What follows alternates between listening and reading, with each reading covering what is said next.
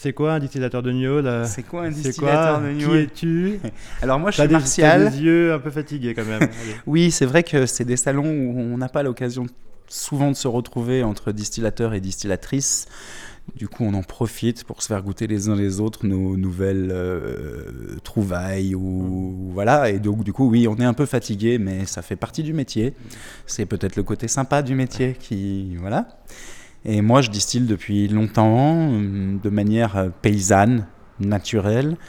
Euh, et j'ai ma distillerie depuis 2014 et, voilà, je sais pas quoi dire. J'ai pas l'impression de faire quelque chose d'extraordinaire. je pense que ça fait, enfin non, c'est pas je pense, ça fait 700 ans qu'il y a des gens qui distillent naturellement. Et ça fait seulement 3 ans qu'on essaye de dire, eh oh, en fait, on n'a pas besoin de plein de produits chimiques dans les alcools. Il suffit juste de laisser faire. Parce qu'on sait quoi, par exemple, nous on connaît un peu plus le vin sur la radio là. Euh, c'est quoi une mauvaise gnôle? Eh ben, c'est très proche du vin. On a vraiment, alors on a des problématiques de, de, de, soufre ou, euh, ou, de différents produits qui peuvent être ajoutés pour stabiliser, pour gérer les fermentations.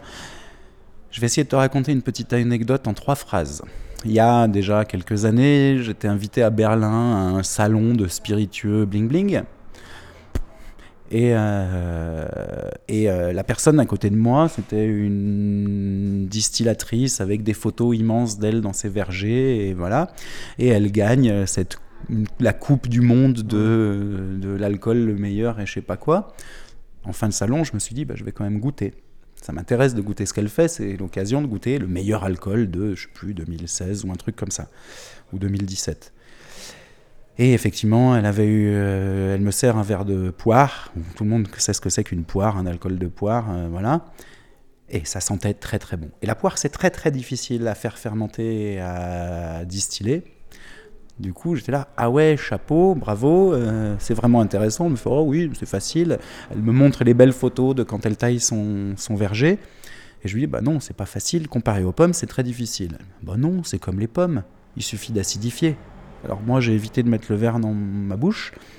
Et j'ai fait, ah bon, mais il faut acidifier. Bah bien sûr, moi, je descends à un pH de, 2,8 euh, à peu près avec de l'acide sulfurique, comme tout le monde.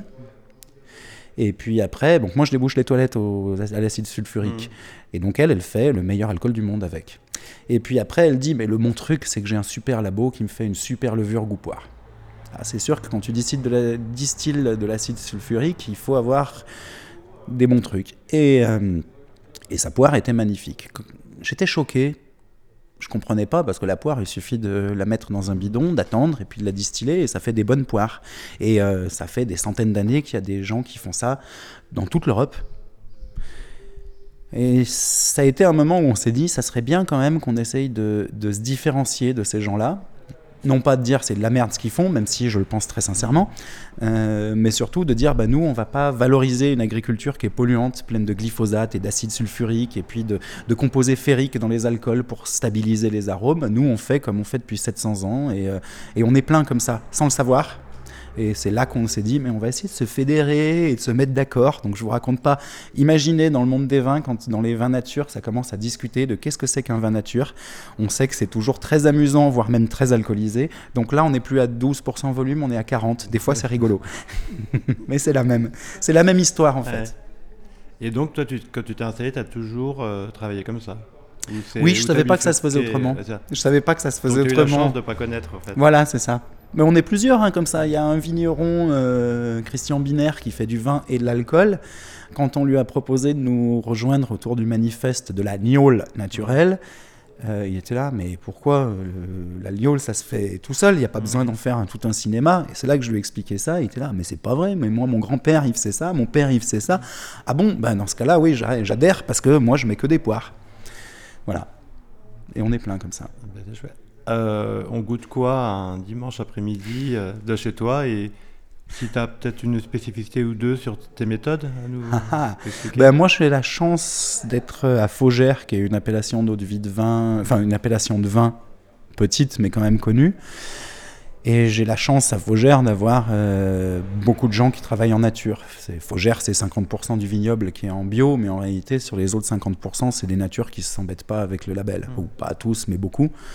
Donc il y a un terroir qui est intéressant, il y a des vins intéressants, il y a surtout qu'on fait la fine Faugère depuis au moins 200 ans et qui nécessite d'être faite naturellement sur les lits fines, etc., etc. Et c'est tellement bon que quand on m'a proposé d'être le distillateur de Faugère, eh ben, je me suis endetté.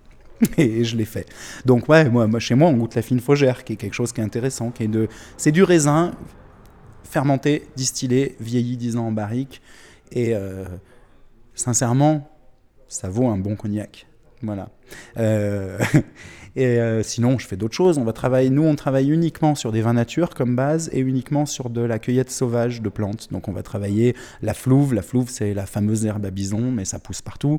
On va travailler sur le genièvre qu'on ramasse. On va travailler, on fait des, des agaves, puisque les agaves poussent chez nous, etc., etc. Et là, moi, un dimanche après-midi, je suis en train de goûter une petite prune sauvage d'un collègue euh, distillateur. Euh, tu voilà. voyages, quoi. Bien. Voilà, j'en profite. Ouais, j'ai même pas touché à mes alcools aujourd'hui. Aujourd'hui. voilà, hier non plus. Pas besoin. Eh ben merci, bon salon à toi. Bah ouais, éclatez-vous bien. Merci.